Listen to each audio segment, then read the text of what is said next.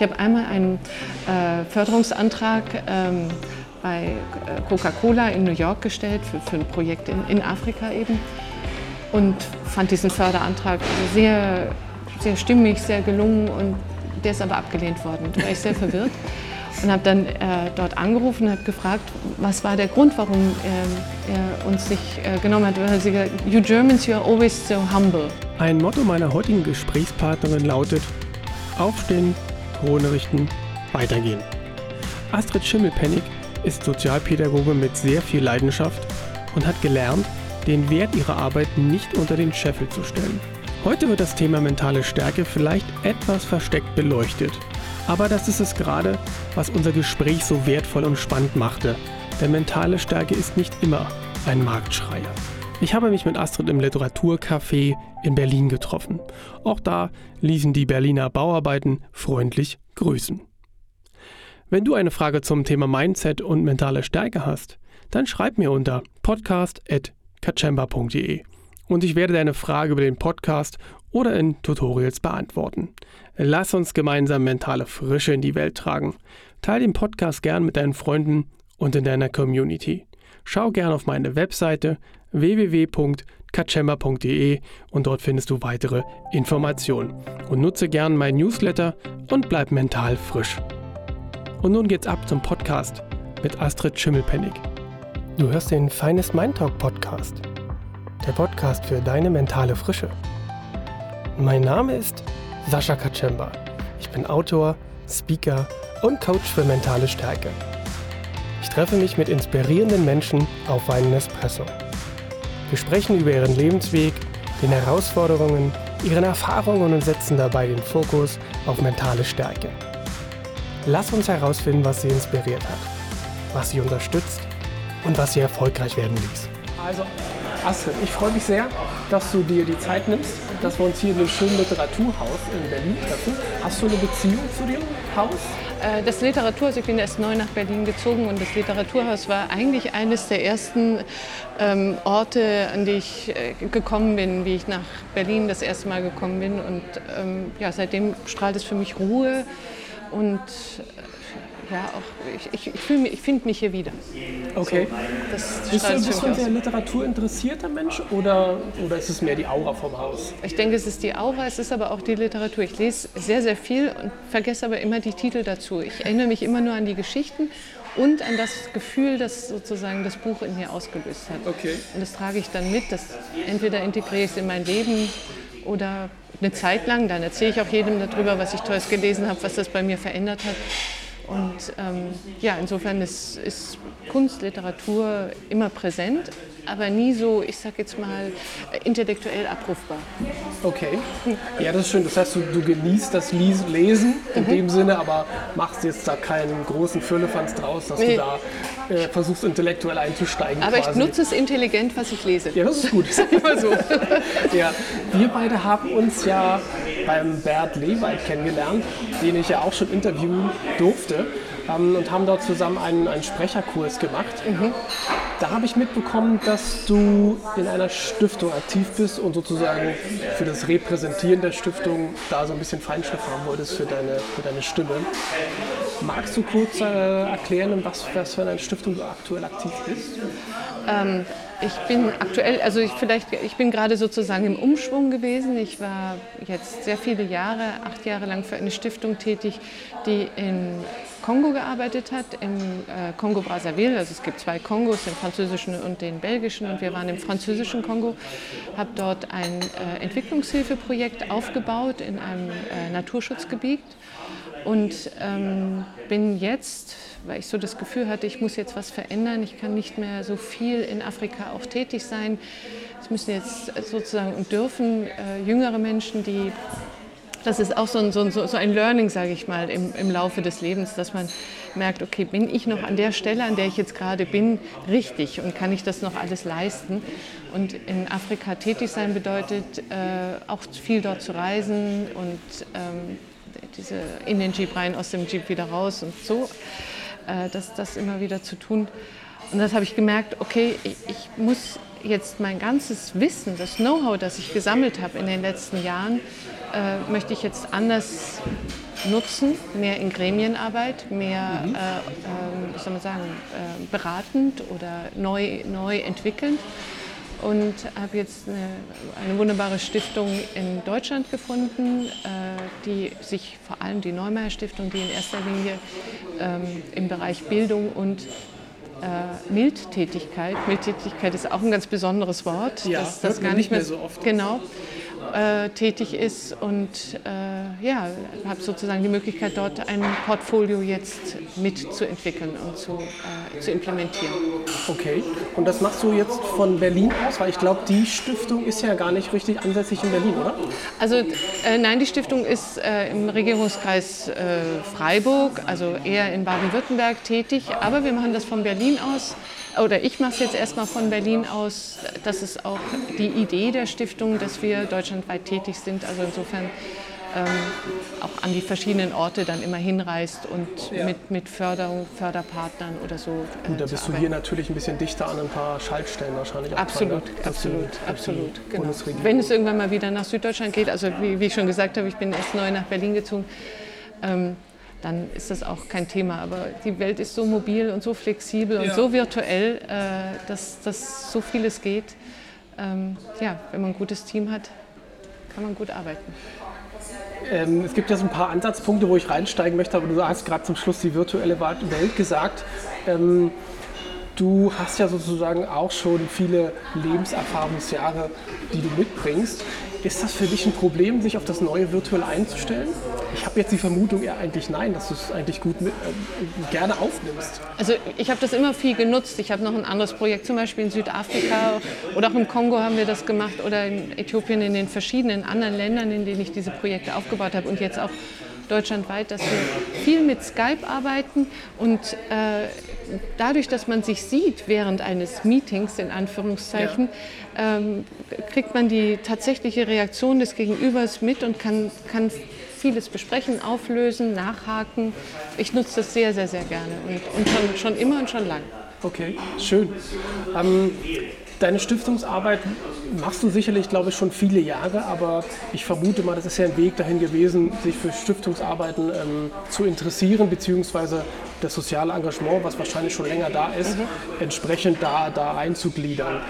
Ich weiß jetzt von dir, dass du Sozialpädagogin bist. Lass uns doch mal vorne anfangen, vorne einsteigen, wie du, Astrid, ähm, dazu gekommen bist, sage ich mal, diese, dieses Soziale in dein Leben einzubringen oder das zum Beruf werden zu lassen. Gab es in deiner Kindheit schon, schon Fälle, wo du gesagt hast, ähm, da, da merke ich, da habe ich die Ader. Mach mal die Tür.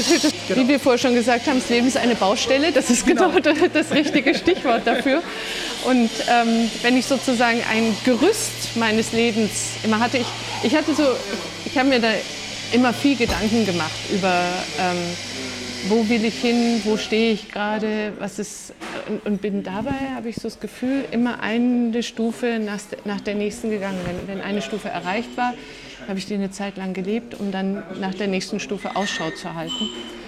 Ähm, mich hat ein Erlebnis als Kind unheimlich geprägt, wie, wie mein Vater, der war Arzt und wir hatten so eine Situation, dass äh, ein Unfall passiert ist und mein Vater ist sofort dorthin gelaufen und hat geholfen. Mhm. Und äh, das hat mehreres bei mir angestoßen. Es hat angestoßen, ähm, wie wundervoll es ist, zu helfen. Es hat aber auch in mir angestoßen, zu sehen, wie, die, wie man von den anderen Menschen bewundert wird für den Moment der, des ja. Aktivseins, des tatsächlich sich zuständig zu fühlen, Verantwortung zu übernehmen.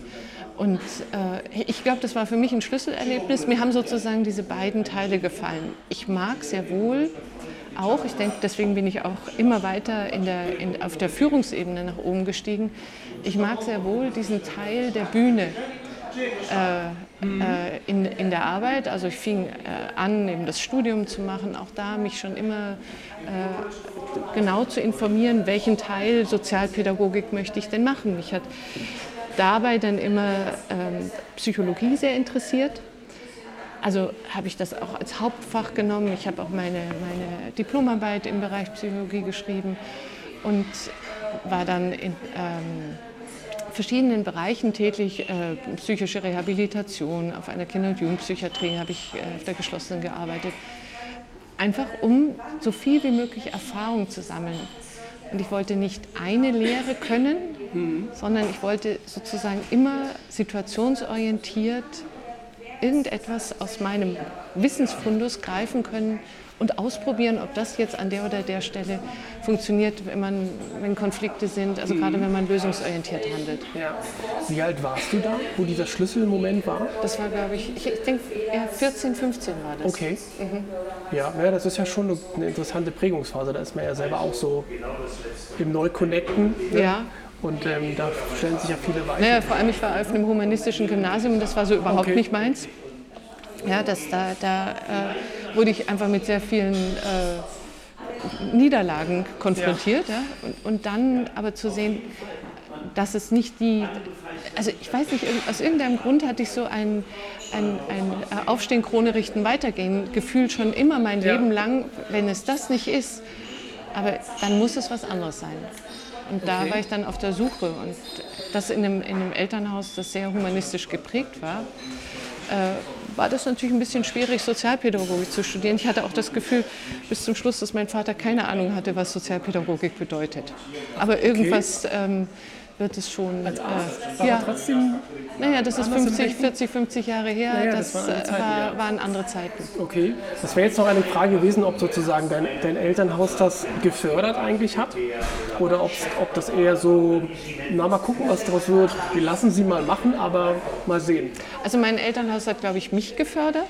Das würde mhm. ich schon so mal sagen. Die haben da nicht immer hundertprozentig äh, gewusst, wo es hingeht, aber ähm, ich auch nicht. Ich ja auch nicht, sondern ich konnte ja immer nur zehn Meter weit sehen.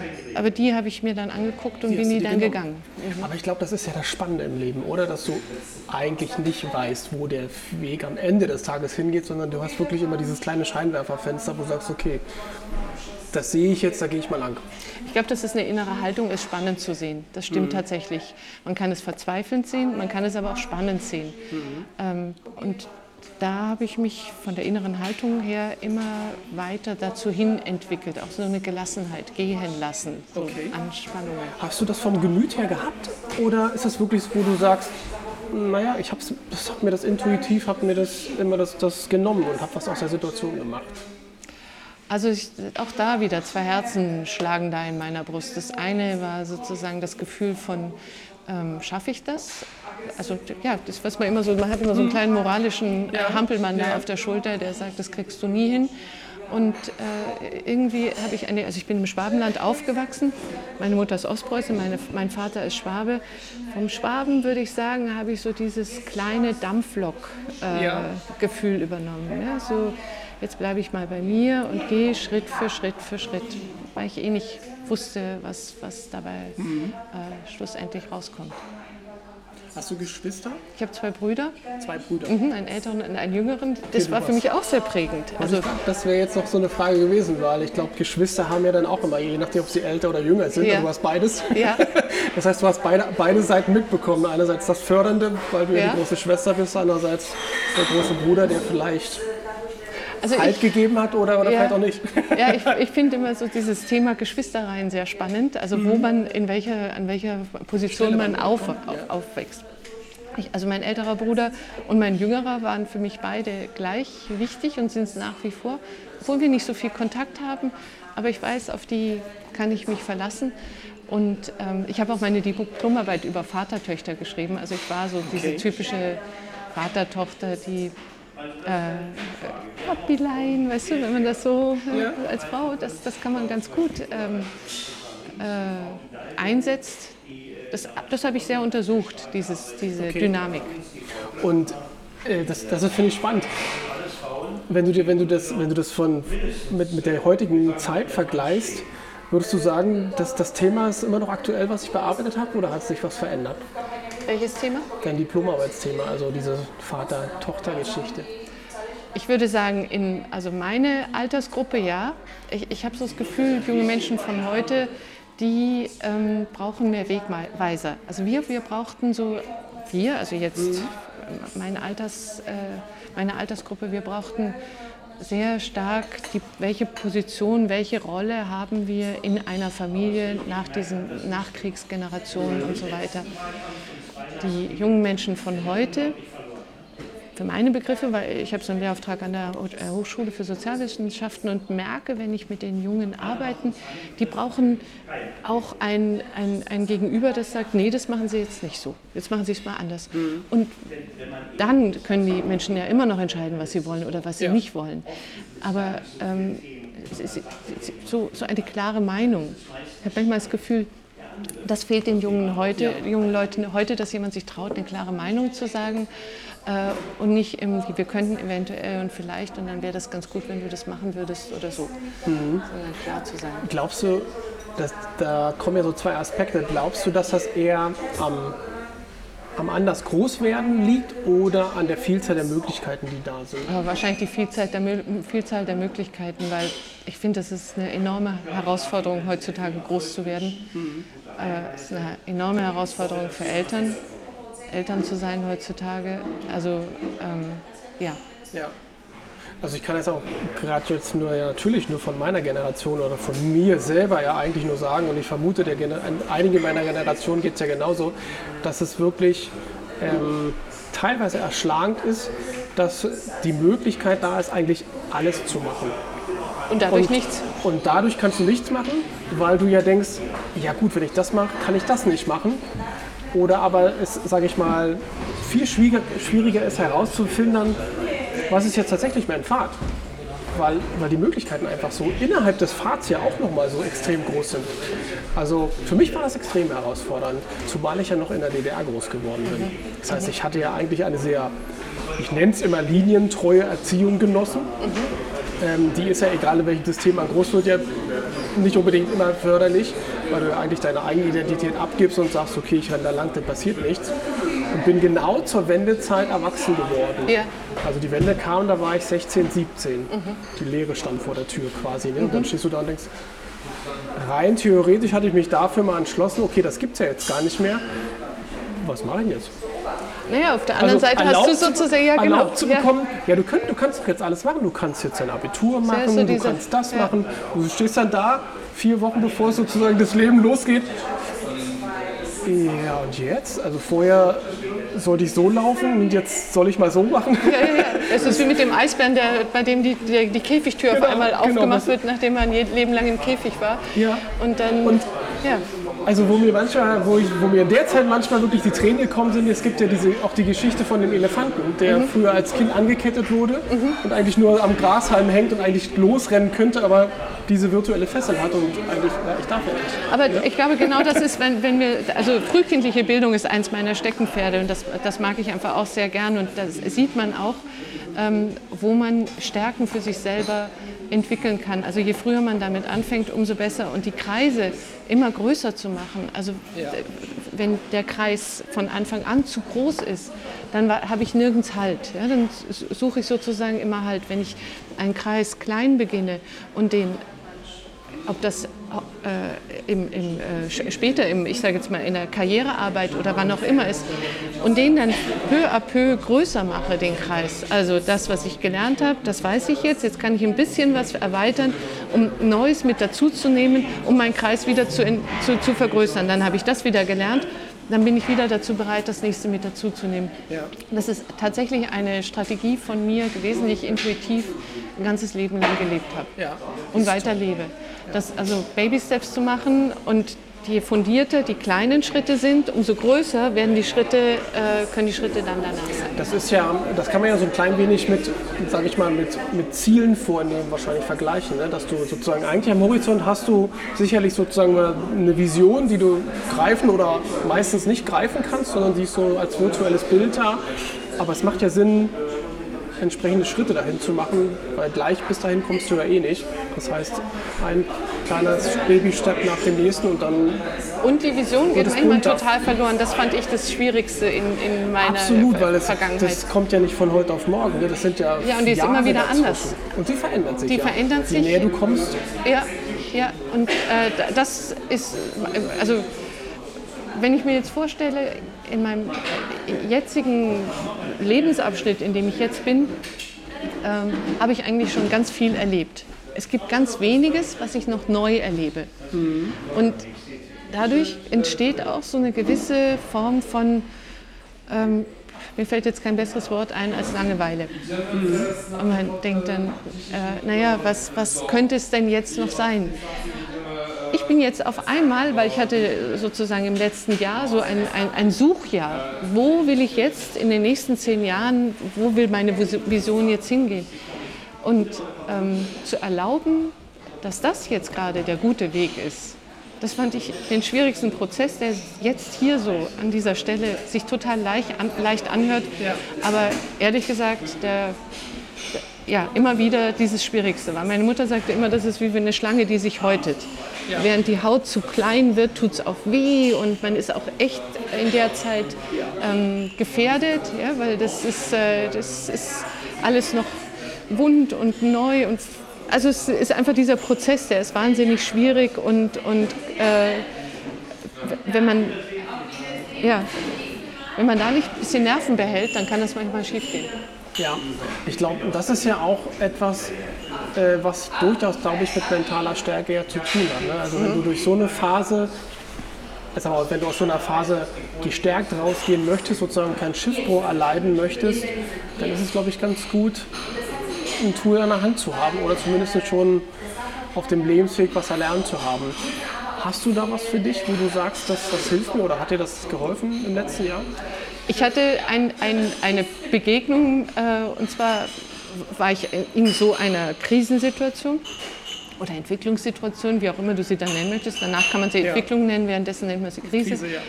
ähm, und habe eine, eine Frau getroffen, die war, glaube ich, Mitte 80 und die hat dann zu mir gesagt, ähm, äh, Astrid, tu ein bisschen Wasser in deinen Wein hinein.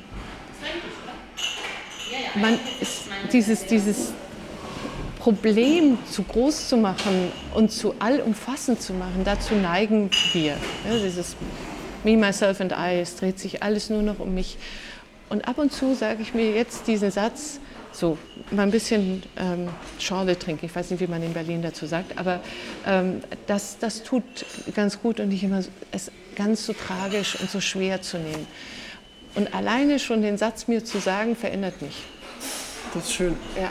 Macht und es ist halt leichter. halt einfach immer schön, wenn man das halt auch von, gerade wie du sagst, von einer 80-jährigen Frau gesagt bekommt, die einfach wirklich das Leben schon wahrscheinlich gelebt, gut gelebt hat. Ja. Keine Ahnung, wie viele Jahre sie halt noch vor sich hat, ne? aber das hat dann immer noch diesen Weisheitstouch so richtig mit dazu. Das hat aber echt gedauert, bis ich den annehmen konnte. Das, das, das kommt ja noch hinzu. Das ja, ist ja die zweite weil, Herausforderung. Also wie ich so als Sozialpädagogin losgestartet bin, dann dachte ich, ich bin Jeanne d'Arc, ich rette euch alle.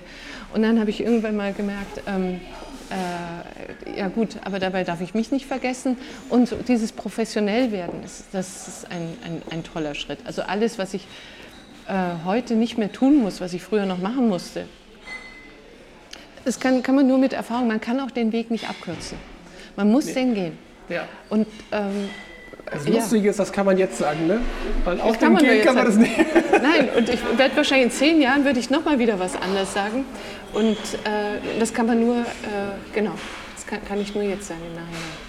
Wenn wir jetzt mal die Kurve wieder ganz ein bisschen zurückbekommen zu deinem Studium, war das das, also du hast dich, du hast dich von Anfang an für Sozialpädagogik entschieden oder nee. gab es nochmal ein Links und Rechts? Nee, lustigerweise habe ich zuerst mit Architektur angefangen. Okay. Ich wollte erst Architektur studieren, ist ein bisschen heiß hier, oder? Ja.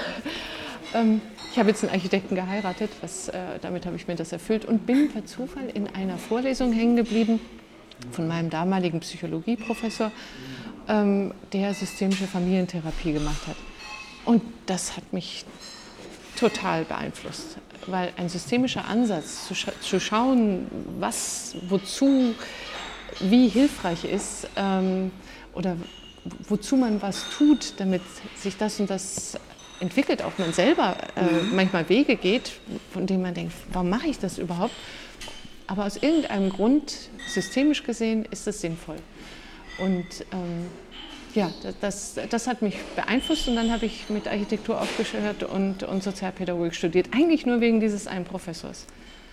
Hätte der nur Psychologie oder sonst irgendwas, hätte ich das wahrscheinlich gemacht, aber es war mir ähm, ja, das, das, das war, war, für mich wegweisend. Mhm. Okay, das ist spannend. Ähm, wenn du, wenn du den, äh, das Wort systemisch ähm, sagst oder kannst du es vielleicht der eine oder andere kann vielleicht jetzt nicht ganz so viel damit anfangen, der uns zuhört. Mhm. Kannst du es in zwei, drei Sätzen beschreiben, was systemisches Arbeiten für dich bedeutet? Ja, ich äh, kann es einfach nur so nach der Lehre, am besten so wie Virginia Satir das auch mhm. erklärt hat. Sie hat gesagt, dass sie eine der Begründerinnen, ja. ich, ich äh, genau, ich habe einen Teil von diesem Team, habe ich, ich habe diese Ausbildung gemacht am Mental Research Institute in Palo Alto, das war sehr spannend. Okay. Und ähm, dort haben wir das äh, sozusagen aufgesogen, diese Art des systemischen Denkens. Ähm, und zwar, wenn man sich einen, einen, Kleiderbügel vorstellt und ein, wir nehmen einfach mal ein Ehepaar, die neu heiraten, er hängt an der linken Seite, sie hängt an der rechten Seite, ist alles, wenn man sich neu kennenlernt und heiratet und alles Gutes austariert in Balance. Dann macht der Mann äh, sozusagen Karriere, dann kippt das so ein kleines bisschen, dann kommt das erste Kind, dann hat man das wieder austariert. Und so versucht ein System, äh, immer dafür zu sorgen, dass es sich in irgendeiner Weise ausbalanciert. Mhm. Und äh, wenn das System anfängt zu kippen, es also schwierig wird für das System so weiter zu existieren, dann äh, entweder handelt man das Problem selber als System ja. oder man fragt eben nach Hilfe. Guckt von, genau, guckt von außen, äh, an. Das ist ja sozusagen das Thema einer Familienaufstellung, ne? die man ja, ich, genau, genau. So sehen kann. Wobei man, ich, also man kann es auf Familie, man kann es auf Unternehmen, du weißt das selber, man kann das, ja, äh, man kann sogar Länder äh, oder Kontinente oder ja. was auch immer dafür benutzen. Ja, das ist ja das Spannende. Das ist also eigentlich ist es ein, genau, und es ist eine Sichtbarmachung. Und mhm. allein dadurch, dass man Dinge sichtbar macht, äh, hat, hat man eine andere Position äh, eingenommen, auch als Betrachter dann. Ja, das mhm. ist spannend. Wie ist es dann für dich weitergegangen? Hast du dich bei dem Studium dann, äh, du hast ja vorhin gesagt, du, du, du hast dich für viele Sachen interessiert. Mhm. Hast du mhm. dich trotzdem für was spezialisiert? Ja, ich bin dann, äh, um die Diplomarbeit zu schreiben, bin ich, äh, ich, ich hab, wollte ins Ausland und ähm, bin dann nach Namibia gegangen, äh, dort an die Deutsche Höhere Privatschule und habe dort ein dreimonatiges Praktikum machen wollen, das sich dann verlängert hat. Ich dann, bin dann fast anderthalb Jahre geblieben und habe da meine Liebe zu zu Afrika äh, entdeckt. Kamen die Wurzeln? Ja, und man sagt also, so eigentlich immer, man ist dann einfach gefangen für, für eine Zeit lang. Äh, war das dann auch so und dann, nachdem ich aber auch gerne hier lebe, wo ich gerne lebe und ich auch das Gefühl habe, dass ich nur gut bin in meiner Arbeit, gerade in der Art, ich sage jetzt mal in der Entwicklungshilfe, ähm, war es auch immer wichtig, die, die Quellen oder die Ressourcen wieder aufzufüllen. In dem, mhm. was, ich, was, ich, was mich wirklich auch noch trägt. Ja, damit du auch wieder geben kannst. Absolut. Ja. Ich bin auch der Meinung, dass es ist, äh, wir müssen hoch, also Professionalität bedeutet, ähm, den Abstand immer dafür wieder zu sorgen, den Abstand zu, zu suchen und auch zu bleiben, wer man ist. Ich, ich bin nicht so die klassische Sozialpädagogin. Aber was ist schon klassische Sozialpädagoge oder Architekt oder was auch immer? Ähm, und je mehr ich zu mir als Person und von meiner Herkunft und Persönlichkeit gestanden bin, umso äh, erfolgreicher wurde ich auch. Das war, äh, ich bin auch, ich fechte sehr dafür, auch bei meinen Studenten, dass man auch als Sozialpädagoge oder in welchem Bereich man auch tätig ist, auch äh, selber seine Arbeit wertschätzt. Genauso das auch monetär. Also ich will ein gutes Gehalt für eine gute Arbeit. Mhm. Und äh, manchmal fällt uns Sozialen das eher schwer, für sich selber einzutreten.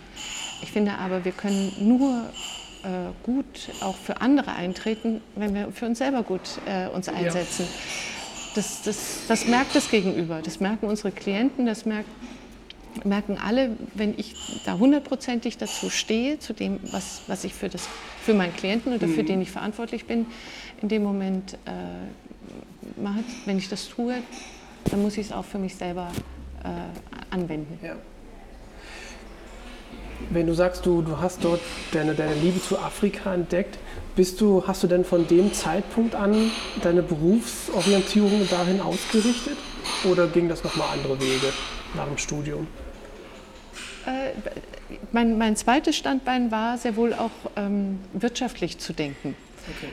Ich habe da eine Zeit lang Trainings gemacht, Interaktions- und Kommunikationstrainings für, für große Unternehmen für Führungsebene und Führungskräfte Nachwuchs und fand das auch sehr, sehr spannend und sehr schön, diese Arbeit. Ähm, habe mich dann aber eine Zeit lang doch zu sehr als so im Lieferservice gefühlt. Mhm. Ich stehe ja. vorne, muss liefern und äh, ein bisschen der Tanzbär und ja. entweder die Gruppe macht mit oder sie macht nicht mit. Ja. Ähm, und da hat mir, das war mir zu sehr in der Bringschuld. Ich bin weitaus besser, äh, wenn, ich merke, wenn ich geholt werde. Also wenn jemand sagt, hier ist ein Thema, können wir daran arbeiten. Mhm. Äh, insofern habe ich das eine Zeit lang gemacht, fand äh, dieses alles, was ich dabei gelernt habe, auch extrem hilfreich. Ich habe auch für, für eine Unternehmensberatung eine Zeit lang äh, bei deren Stiftung mitgearbeitet und Präsentationen und auch mich selbst zu präsentieren mhm. gelernt. Und ja, habe so mein, mein Bild, äh, auch mein Berufsbild komplettiert. Mhm. Die Liebe, die Passion zu der, zu der äh, sozialen Arbeit, also Arbeiten im sozialen Bereich mhm. ähm, und da fokussiert auf äh, frühkindliche Bildung. Das, das hat, hat, sich irgendwann so rauskristallisiert. Das gepaart aber auch ähm, äh, mit, mit professioneller Sicht aus wirtschaftlicher, aus wirtschaftlicher oder von wirtschaftlicher Seite. Ja. Ich habe einmal einen äh, Förderungsantrag ähm, bei äh, Coca-Cola in New York gestellt für, für ein Projekt in, in Afrika eben und fand diesen Förderantrag sehr, sehr stimmig, sehr gelungen und der ist aber abgelehnt worden. Da war ich sehr verwirrt und habe dann äh, dort angerufen und habe gefragt, was war der Grund, warum äh, er uns nicht äh, genommen hat. Und dann hat sie gesagt, you Germans, you are always so humble. Und das, das fand ich sehr, sehr spannend. Äh, wenn wir Förderanträge stellen, dann machen, die, machen wir die mit den großen Kinderaugen, die um Hilfe bitten und ethisch-moralisch hundertprozentig wasserdicht muss das hm, sein. Ja. Aber dass ein Wirtschaftsunternehmen will wissen, ob, der, ob dieser Businessplan aufgeht ja. oder eben nicht. Und in diese Denke sich reinzuversetzen und das auch hundertprozentig zu akzeptieren, das ist in Ordnung, dass sie so denken. Es müssen nicht alle so denken wie wir, weil sonst wären wir alle im gleichen Bereich tätig. Das äh, hat auch mein, meine Arbeitsweise verändert. Das heißt, du kannst jetzt selbst wenn du für die Stiftung sozusagen Gelder generierst, weil das ist ja eigentlich ein Zweck der Stiftung, ja. Gelder generieren, kannst du da mit einem anderen Auge drauf gucken und kannst dem Unternehmen ja das geben, was es haben möchte. Absolut. Also, wenn du einfach weißt, okay, ja. wenn wir so und so viel Geld reingeben, dann ist das, darf das keine hohle Blase sein, sondern wir wollen einfach genau wissen, was, was kommt hinten bei raus. Ja, ganz genau, wie ein Start-up eben auch. Ja. Und also mir gefällt es, auf den verschiedenen Bühnen zu tanzen. Also ich habe in, in, in Afrika im Zelt auf dem Boden geschlafen mit Kakerlaken drumherum und ähm, ich sitze genauso aber auch an einem großen, wie es immer so ist, diese Konferenzsäle ja. und, und vertrete unsere, unsere Projekte und unsere Vision. Und diese, diese beiden Teile gefallen mir sehr gut. Wiederum äh, den, den Unternehmen, die uns Geld geben wollen, die erkennen auch, okay, die weiß, wovon sie spricht. Ja, das, das und, das war, und das wiederum ist etwas, was für mich immer wichtig war. Bevor ich nicht weiß, wovon ich spreche, kann ich ganz schwer nach außen gehen. Ja. Weil ich da nicht, da muss ich schon, das muss konkurrent sein, ja? Mhm. mein Gefühl und, und, und das, was ich spreche. Ja. Das heißt, bist, bist du jemand, der aus dem sozialen Bereich kommt, aber trotzdem dann plant und strategisch vorgeht? Ich denke schon. Ich, ich, ich bin auch äh, karriereorientiert. Ich wollte es eine ganze Zeit lang nicht wahrhaben. Ich mhm. dachte, ich bin doch eine soziale. Nein, ich möchte sehr wohl ähm, äh, Karriere auch wieder im, im, besten Sinne, sprich eine Stufe nach der nächsten erreichen. Das will ich auch für meine Projekte. Ja. Das heißt, ich möchte auch, dass, es, äh, dass die Zielgruppe, mit der wir arbeiten, dass da eine Veränderung, so sie gewünscht ist, stattfindet. Mhm. Hattest du für dich ähm, Mentoren auf deinem Weg, wo du gesagt hast, an denen habe ich mich orientiert oder die haben ein Stück weit den Weg begleitet in meiner Entwicklung? Immer wieder. Ähm, ja, immer wieder verschiedene Mentoren. Es war eine Zeit lang, dass, es, dass ich, weil ich ja äh, sozusagen dachte, ich müsste eigentlich im humanistischen Bereich mehr, mehr schauen, dann dachte ich, es sind äh, Professoren oder es ist so dieser intellektuelle Teil. Ähm, aber es, ich fand, fand das, ähm, ich fand den Mentor leben und äh, wie soll man sagen, Menschen, die nicht, die, die nicht laut von sich äh, äh von, auf sich aufmerksam machen, fand ich wichtiger. Ich hatte mhm. vor einiger Zeit hatte ich ein Erlebnis, das hat mich, äh, ich, das hat mich tief bewegt. Ähm, ich, ähm, ich, ich hab, äh, bin morgens bin ich aufgestanden, bin, äh, bin ich aus dem Haus gegangen und, und äh, sah bei uns auf dem Platz, da wo mein Auto steht, sah ich eine, eine Frau stehen, eine Obdachlose, und die stand so in der Sonne. Und ich wollte mir beim Bäcker was für, fürs Büro kaufen und dachte mir so, ach, ich kaufe ihr einen Kaffee und, und ein Croissant und, und gebe ihr das. Und dann habe ich das gemacht und bin zu der Frau hingegangen und wollte es ihr geben. Dann sagt sie zu mir, ähm, aber ich kenne sie doch überhaupt nicht. Äh, ähm, ich, wenn, wenn, ich, wenn ich mir was kaufen möchte, dann, oder wenn ich, und ich, Sie wissen doch gar nicht, ob ich das haben möchte. Ich bin doch eine erwachsene Frau. Und wenn ich was haben möchte, oder wenn Sie mir was geben wollen, geben Sie mir Geld, dann kann ich mir das selber aussuchen.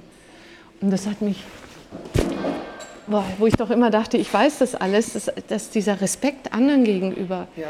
Nicht zu denken, ich weiß, wie es richtig geht und das, was mir gut tut, das tut anderen auch gut. Ja. Das hat mich nach, mit all meiner Erfahrung in so vielen Jahren, hat mich das so unglaublich beeindruckt ähm, ja, das ist eigentlich, das war ein großes, großes Learning. Ne? Mhm. Ja. Also dieses, obwohl man ja nicht von, von sozusagen, ich habe eine andere Stellung als du, von ja. dieser Denkweise ja nicht, eigentlich nicht herkommen möchte, weil man ja. sagt, Mensch, ich ja. will dir einfach nur was Gutes gerade tun. Ja. Vergisst man denn trotzdem diesen Moment, dass man sagt, hey, das ist gerade ein Mensch wie du und ich, der hat der kann ja, genauso was, eine Wahl treffen. Und, und, gut, also ich meine, das ist meine Sicht von gut. Mhm. Und äh, ja, das äh, hat schon wieder was verändert. Ja, das ja. glaube ich, das ist spannend. Ja. Ich glaube, das geht vielen so, dass man sagt, naja komm, also sei mal nicht so, geh, spring mal da drüber und tu mal was. Ne? Mhm. Aber eigentlich vergisst man dann den anderen zu fragen, hey, ist das überhaupt okay für dich? Und das ist ja ein großes Thema, äh, gerade jetzt äh, in, Deutschland und in Europa mit der Flüchtlingskrise. Ja. Äh, dass sozusagen gedacht wird von unserer Seite, was tut jemandem gut, was tut jemandem nicht gut. Da gibt es ein wunderbares Beispiel, auf das ich auch erst vor kurzem gekommen bin.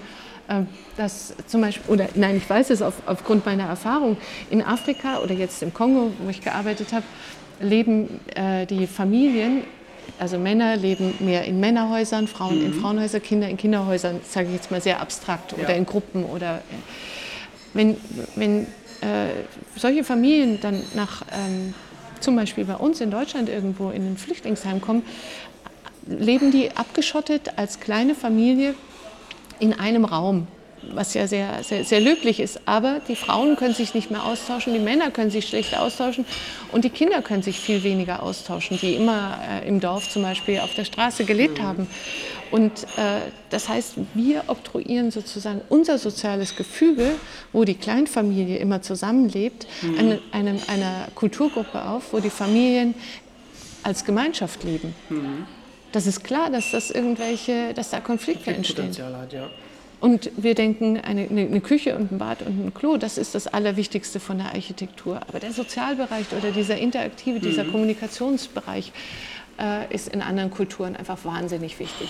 Ja, das heißt, ähm, selbst wenn man sozusagen einfach nur aus dem Blickwinkel äh, Konfliktvermeidung drauf gucken ja. würde, wäre es clever, mhm. äh, die Struktur in den, in den Auffangbereichen, ich nenne es jetzt mal so, ähm, anders zu strukturieren, damit eigentlich das, das Konfliktpotenzial Oder man würde sagen, wir wissen bei euch äh, oder in, in eurem Land ist es so, aber hier können wir es nur so leisten. Also mhm. das würde schon... Dass man schon, zumindest äußert, genau. Dass, dass man sagt, wir ja. wissen um eure Thematik, genau. wir können es nicht anders lösen. Und wir müssen es einfach nur mal umdrehen. Ja. Wir müssen einfach nur mal umdrehen und sagen, es würde, äh, ich sage jetzt mal, die Berliner Familie XY, gebildet, auch gebildet oder wie auch immer, äh, kommt in den Kongo und soll jetzt auf einmal die Frau mehr in dem, im Frauenbereich, der Mann mehr im Männerbereich, die Kinder mehr im Kinderbereich leben.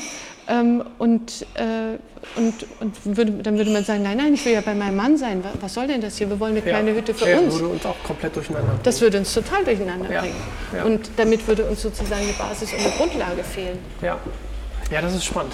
Aber ich glaube, da gibt es noch eine Menge zu tun, aber ich glaube, da wird sich, da wird um- sich auch, glaube ich, eine, eine Ja, und es tun. geht immer wieder um Respekt. Um, Ja, um, um, am Ende des Tages ja. Ja. Ich, also ich glaube, das ist ein echt, echt ähm, spannendes, aber auch, ich glaube, auch ein echt schwierig, schwieriges Thema. Es gibt ja Zielgruppen, die der Meinung sind, das ist ganz leicht zu lösen, aber ich glaube, das ist nicht leicht zu lösen, weil du ja unwahrscheinlich viele Facetten beachten musst bei diesem ganzen Thema. Ähm, aber ich, da kann man einfach nur hoffen, dass es, dass es die richtigen Bahnen trifft ne? oder findet, Ja, sagen wir mal so. ja, also da bin ich viel zu klein, um irgendwie zu sagen, da könnte man irgendetwas, äh, gut, aber es sind einfach Mosaiksteine, die schlussendlich ein Bild bringen. Ja, und ich glaube einfach, wie immer, bei sich selber vor der eigenen Haus Haustür ordentlich kehren, dann Ja. hat man den Schmetterlingseffekt hoffentlich in die Absolut, richtige Richtung absolut, gestoßen. ne? absolut, ja. Ja. Du hast ganz am Anfang gesagt, dass du gerne und viel liest, zwar dir die Titel nicht behältst, das äh, wird jetzt für die nächste Frage interessant. Ob du aktuell ein Buch hast, wo du sagst, wow, da habe ich echt viel draus gezogen. Mhm. Falls dir der Titel nicht einfällt, dann erzähl uns einfach was über das Buch. Also ich, ich mag sehr Mehrgenerationenbücher. Ich habe jetzt gerade, und es fällt mir tatsächlich der, der, der, der, der Titel wieder nicht ein, äh, es ist ein, ein, ein Buch über eine Familie, die begleitet wird über mehrere Jahre in Georgien. Ähm, ich bin mir sicher, der ein oder andere, dem wird, der wird jetzt sofort wissen, welches es war. Äh, und was, was ich daran so faszinierend finde, ist, da bin ich wieder bei meinem Wasser in den Wein, man fühlt sich selbst im Moment so wahnsinnig wichtig. Wenn man so ein Buch über mehrere Generationen, das über mehrere, von mehreren Generationen handelt, liest, dann sieht man, okay, auf einmal verschwindet ein Hauptakteur einfach, der ist einfach gestorben und die anderen agieren weiter. Und, und was, hat er, was hat er mich eingenommen äh, 100 Seiten vorher? Und ich war, dachte mir, ja, so geht das natürlich nicht. Oder weißt du, so und so müsste man doch handeln. Wenn man sich selbst, dadurch lerne ich dieses sich selbst nicht so wichtig nehmen. Und den, den Moment auch zuzulassen, dass jetzt gerade etwas ist, wie es ist. Ja, das wür- würde ich einfach sagen. Das habe ich aus meinem letzten äh, Mehrgenerationenbuch äh, so, so äh, mitgenommen. Aber ich glaube, das ist ja schon etwas, was du bewusst wie unbewusst ja doch dein Leben so durchzieht. Ne? Dass du schaust, dass du den Moment nimmst, wie er ist, weil er ist ja nun mal so, wie er ist, also ob wir wollen oder nicht, und versuchst daraus dann die nächsten Schritte einfach zu gehen. Ja, und ich habe auch gewisse Dinge äh, losgelassen, die mir früher wichtig waren. Also jetzt komme ich aus, aus einem Haushalt, da war es, äh, war einfach, meine Mutter war hochstrukturiert. Da musste das und das und das so und so passieren. Und äh, es hat mich lang gekost, äh, Zeit gekostet, bis ich verstanden habe, das ist ihre Art, weil sie einfach auch eine ganz andere Geschichte hat. Und meine Art, die kann, die, die, die kann sich anders zeigen, die soll sich so zeigen, wie ich bin. Äh, und dann verwirrt mich wieder, dann kann ich schon wieder weiter nachdenken, äh, wer bin ich eigentlich? Was ist denn das für ein komischer Satz, mit sich, sich mit dem Satz sozusagen auseinanderzusetzen, wer bin ich denn? Aber ja, ich habe da noch keine Antwort, Gott sei Dank dafür. Es wäre wär Gott sei. Dank, sagst du? Ja, naja, sonst, sonst wäre ich doch am Ende der Reise, oder? Dann könnt ihr noch, könnt ihr noch Rosen züchten und das wäre es dann. Also, Ja. ähm, Das heißt, du findest es für dich spannend, die Frage, dass sie, dass sie sich entwickelt, aber offen bleibt eigentlich. Ja, gut, ich finde sie manchmal ein bisschen müde, mich ermüdend, äh, Ja. aber auch weiterhin noch spannend. Also es ist schon mein Motor. Ja? Der Denkst Motor- du viel drüber nach, wer du Ich, bist? ich denke, ja, ich, ja, das klingt so, wie wenn ich die ganze Zeit über mich nachdenke. Ich denke eher drüber nach, äh, ähm, über dieses, über das, das klingt ein bisschen hochgestochen jetzt, aber über dieses Sein. Wo, Manchmal, wozu das Ganze? ja. Und, ähm, ah ja, dafür, okay, ja, dafür macht es jetzt Sinn, aber dafür macht es jetzt keinen Sinn. Also ich, ich bewege mich in diesem, in diesem inneren Zwiespalt, das stimmt. Das heißt, bist du teilweise ein, ein kopflastiger Ja, und ich, da, da bin ich einem Irrtum aufgesessen. Ich dachte immer, ich bin ein sehr emotionslastiger Mensch, aber ähm, das bin ich nicht. Ich dachte zum Beispiel auch, ich bin ein extrovertierter Mensch. Jetzt habe ich aber herausgefunden, das bin ich eigentlich gar nicht. Ich habe nur Methoden gelernt, mit meiner Introvertiertheit umzugehen, äh, dass, dass den anderen das nicht so auffällt. Okay. Und äh, eben genau mit, dieser, mit diesem Zwiespalt in mir, auf der einen Seite gerne die Bühne zu haben, auf der anderen Seite sehr viel Zeit zu benötigen, um nachzudenken und also wenn ich Konzepte entwickle, dann finden die eher beim Kochen und beim Bügeln statt, als äh, das Entwickeln, als mhm. äh, vom Computer. Und wenn diese ganze Arbeit passiert ist, dann, ja, dann kann ich das Konzept einfach zu Papier bringen und gut ist. Das wiederum war bei der Arbeit in Afrika großartig, weil wenn man von einem Projekt zum anderen 16 Stunden im Jeep sitzt, um, äh, um, um reisen zu können und äh, dann, dann, dann kann man unheimlich viel nachdenken. Und ähm, ich habe einmal ähm, eine, von einem Vorstandsvorsitzenden von, von VW oder was weiß ich, äh, der hatte gesagt, äh, für ihn, also warum er so erfolgreich ist, das sind zwei Dinge. Das eine ist, dass er, wenn etwas, wenn, äh, wenn etwas abgeschlossen ist, dann schaut er in die Zukunft und geht, zum nächsten und wenn äh, irgendjemand, ein, wenn er ähm, Mitarbeiter hat, die zuständig sind für, für irgendetwas, das zu tun ist, dann überlässt er denen das auch. Also zum Beispiel, wenn er mit dem Taxifahrer äh, zum Flughafen fährt, eigentlich viel zu spät ist, dann sitzt er nicht hinten und sagt, schneller und so, weil ich bin in Eile, dann sagt er, sondern gibt ab, du Taxifahrer, ähm, ich muss schnell am Flughafen sein. Ähm, reicht ja, wenn einer im Stress ist. Dann muss ja. ja er nicht auch noch mit in den Stress gehen. Und das habe ich mir sozusagen dann angewöhnt. Wenn äh, mein Fahrer Rudolf dann gefahren ist, dann ist er gefahren und ich habe nachdenken können. Oder ähm, ja, und, und ganz viel entwickelt. Und das, das, also diese Ruhezeit, das ähm, ist für mich nicht einsam, sondern das ist sehr genuss- und gewinnbringend. Okay. Das wäre jetzt eine Frage noch gewesen, wann du für dich deine Momente hast, wo du kreativ bist. Aber du hast gerade gesagt, bügeln zum Beispiel, also das heißt wirklich diese diese häuslichen Tätigkeiten, wo man ja, ein bisschen... Ja, aber auch Reisen. Also dieses äh, im, im, Zug sitzen, im Flugzeug sitzen, so äh, schon sich zu bewegen. Ich würde sagen, die, die kreative Zeit findet dann statt, wenn man eigentlich, also gerade unsere Art Kreativität, wenn du nicht mhm. jetzt künstlerisch kreativ bist, sondern äh, konzeptkreativ, ähm, findet eher dann statt, während ich nicht mich hinsetze und sage, jetzt bin ich mal kreativ. Mhm. Und überall nehme ich was auf. Also was ich, was ich zum Beispiel jetzt auch durch, durch diese Erfahrung hier mit dir, da werde ich auch was aufnehmen, was, was, was irgendwann mal eingesetzt wird. Ja. Setzt du Kreativität mit neugierig bleiben gleich? Bist du ein neugieriger Mensch? Ja, ja, auch neugierig ist ja immer positiv und negativ besetzt, würde mhm. ich jetzt mal sagen. Ähm, ja, ich, ich finde schon, ich bin ein neugieriger Mensch. Ähm, ja, gierig nach Neuem. so. Äh, ja. Ja, also was ich schon äh, nicht oder was ich nicht mag, ist ähm, Opferhaltung. Opferhaltung bin ich ganz schlecht da drin. Also sozusagen, jetzt ist mir etwas widerfahren und allzu lang in, in, dieser, in, ja, in diesem Gefühl stecken zu bleiben, dass mir was mhm. widerfahren ist. Da, ja. ähm, man sagt ja auch über uns Deutsche, wir sind Optimierer. Wir kommen irgendwo hin und sofort fangen wir an zu optimieren. Ja. Wir können Dinge nicht so lassen, wie sie sind. Im, im, das habe ich im Kongo lernen müssen. Wenn dort eine Stufe kaputt ist bei einer Treppe, dann steigt man bis zu zehn Jahre lang über die kaputte Stufe drüber. In Deutschland wäre das sehr schnell höchstwahrscheinlich gerichtet, damit man wieder angenehm die Treppe raufsteigen kann. Also diese, dieses, dieses Optimieren in meinem Sinne, das, äh, das versuche ich mehr und mehr ähm, sozusagen nur bei mir anzuwenden und nicht anderen aufzuoktroyieren. Mhm. Mhm. Wie würdest du für dich Demut definieren? Ähm, also Demut und Mut gehört für mich zusammen. Mhm. Mutig in die Demut gehen und demütig in den Mut gehen. Ähm, insofern würde ich sagen, dass, dass äh, ich bin ein mutiger Mensch Mhm. Das ist man, wenn man, wenn man äh, sozusagen Arbeitsgebiete sucht, in, in, denen ich gearbeitet habe. Und das war eigentlich auch ein Thema, warum ich da jetzt aufgehört habe, weil ich gemerkt habe, ich bin nicht mehr so mutig.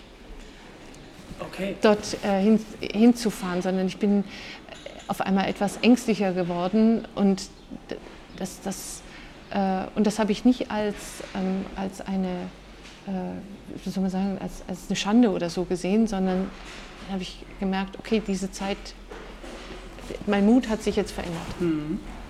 Also ja, ich würde sagen, mutig in die, in die Demut gehen und demütig in den Mut gehen. Okay, das ist schön.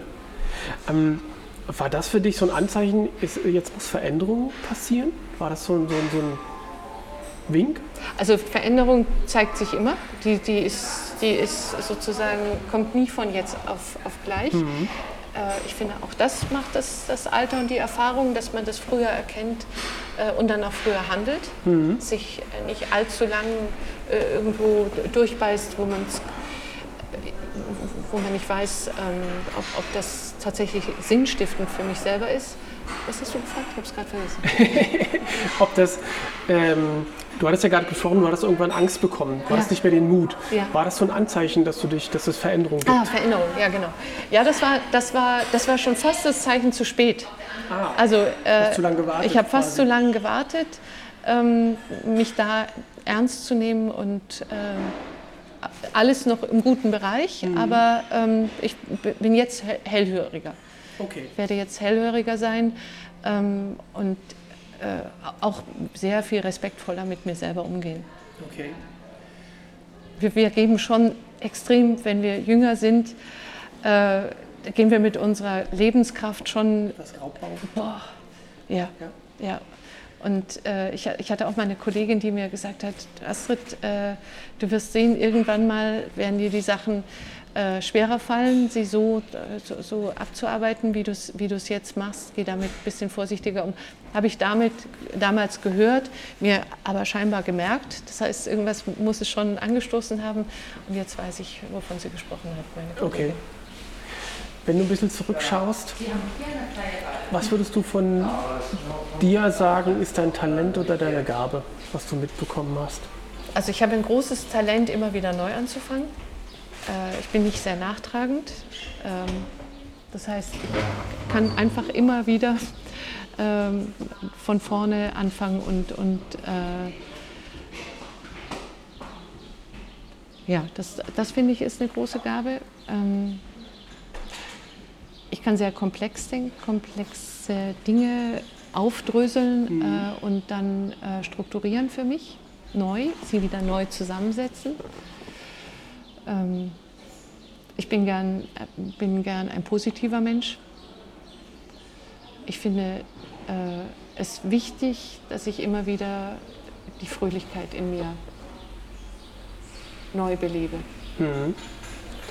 Und wenn du darauf noch schaust, rückblickend, was hat dich an dein, an dein persönliches, an deinen persönlichen Glauben oder an deinen persönlichen Erfolg äh, glauben lassen? Dass das funktioniert, was Die du Stetigkeit, tust? also das ist äh, also immer wieder unglaublich kritisch zu sein.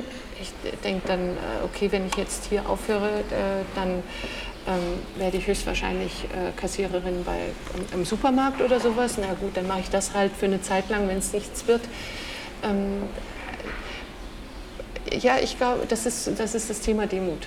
Also mhm. nicht zu erwarten, dass jetzt irgendetwas äh, kommen muss und trotzdem immer wieder dran zu glauben und zu hoffen. Mhm. Und eine Passion, also immer wieder auch Passion zu entwickeln für, für etwas. Mhm. Für die Zuhörer jetzt wieder ganz spannend. Wenn du durch Krisen gegangen bist, was hat dich mental stark sein lassen? Was, hast, hast du für dich ein Tool, wo du sagst, das ziehe ich, wenn es mir schlecht geht?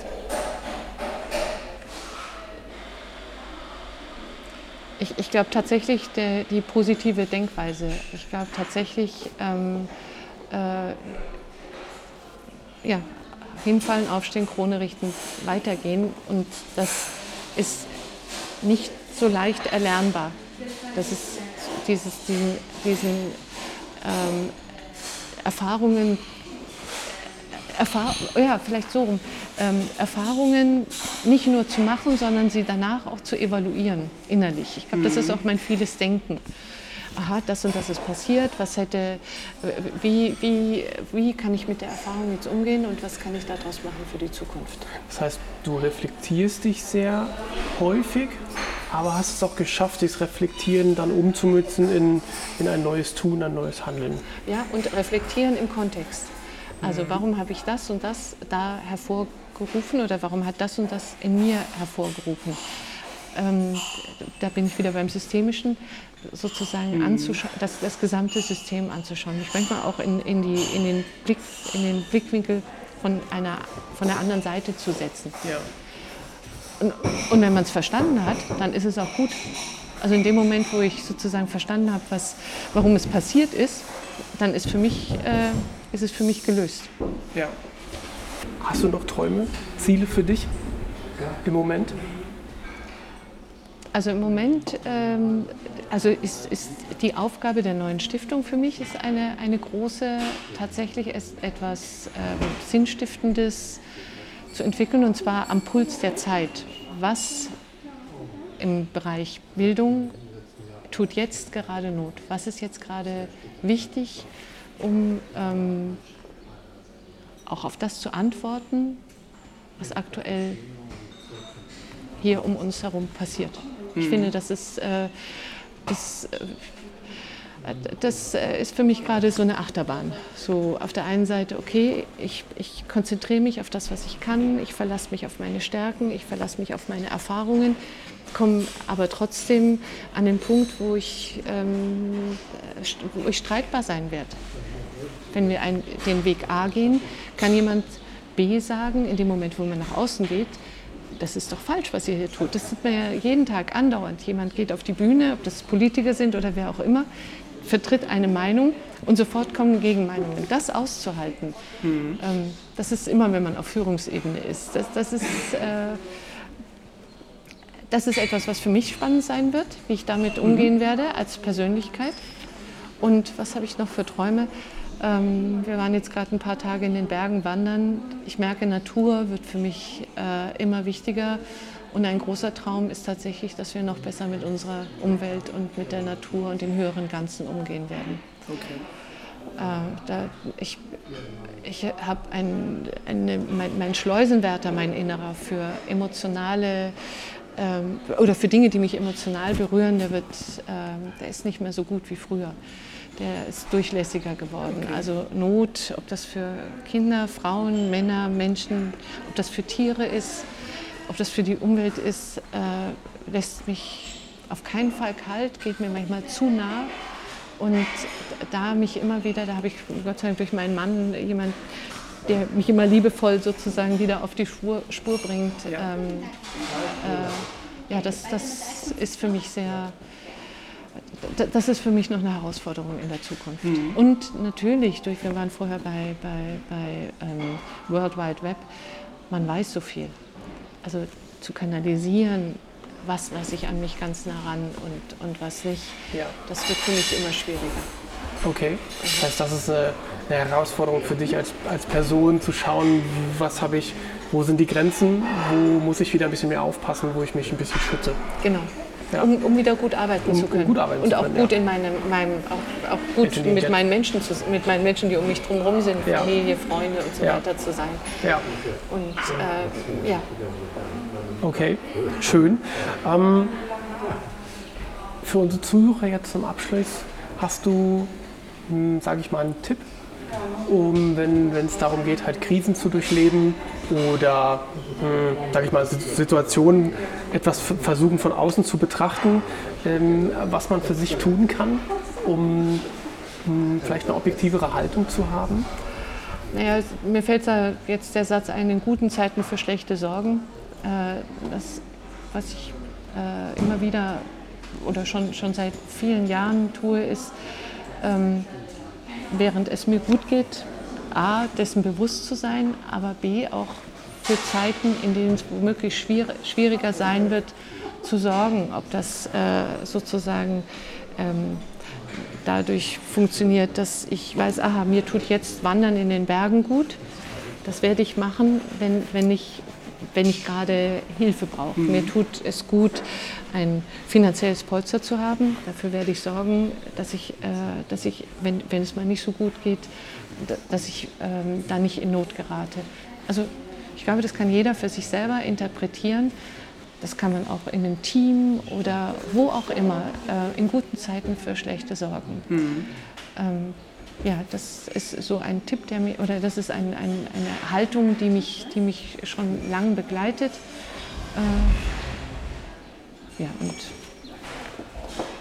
und das Wasser in den Wein reinzutun. ja, das ist so wirklich eine, eine, eine tolle Metapher, die wir mitnehmen können, definitiv. Wir haben am Abschluss immer noch eine kleine philosophische Frage. Mhm. Bist du eher Tee- oder Espresso-Trinker? Also da muss ich vorher noch sagen, der Pumuckel, ja, Pumuckel kennen wir alle, den ja. kleinen bayerischen Kobold, der hat immer gesagt, ähm, ich bin kein Philosoph, mir reicht es, wenn ich ein bisschen Osoph bin.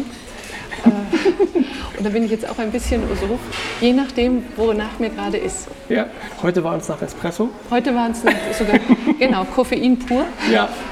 ja. Okay. Astrid, das war ein ganz, ganz tolles Gespräch. Es hat mich wirklich sehr gefreut und nicht nur mich inspiriert, ich glaube, den Zuhörer wird es auch inspirieren. Ähm, ich wünsche dir ganz, ganz viel Freude, Danke. Kraft und Mut für die neue Aufgabe, die du hast. Ähm, ich, wir werden sehr gerne in den Show Notes entsprechend die Stiftung erwähnen, denn falls sich jemand dafür interessiert und entsprechend an den Projekten teilhaben will, der kann sich da dann sicherlich orientieren Wunderbar. und ähm, auf euch zukommen, ne? mhm. ähm, um entsprechend da was Gutes zu tun, wenn man Lust hat. Ja. Ähm, ich wünsche dir eine schöne Zeit. Vielen Dank, dass du dir Zeit genommen hast und ich hoffe auf ein baldiges Wiedersehen. Ja, es war danke wunderbar. Dir. Ich danke dir sehr herzlich. Das war das spannende und interessante Interview mit Astrid Schimmelpennig. Wenn du eine Frage zum Interview oder zum Thema Mindset hast, dann schreib mir gern unter podcast.kachemba.de und ich werde deine Frage über den Podcast oder in Tutorials beantworten. Lass uns gemeinsam mentale Frische in die Welt tragen. Teile den Podcast gern mit deinen Freunden und in deiner Community. Schau gern auf meine Webseite unter www.kachemba.de Dort findest du weitere Informationen und nutze gern den Newsletter und bleib mental frisch. Alle Details und Shownotes zu diesem Podcast findest du unter www.kachemba.de. Und ich sage bis zur nächsten Show, bleibt mental frisch. Und wie war nochmal der Tipp der guten alten Dame bei Astrid? Tu Wasser in den Wein. Also dann, euer Sascha.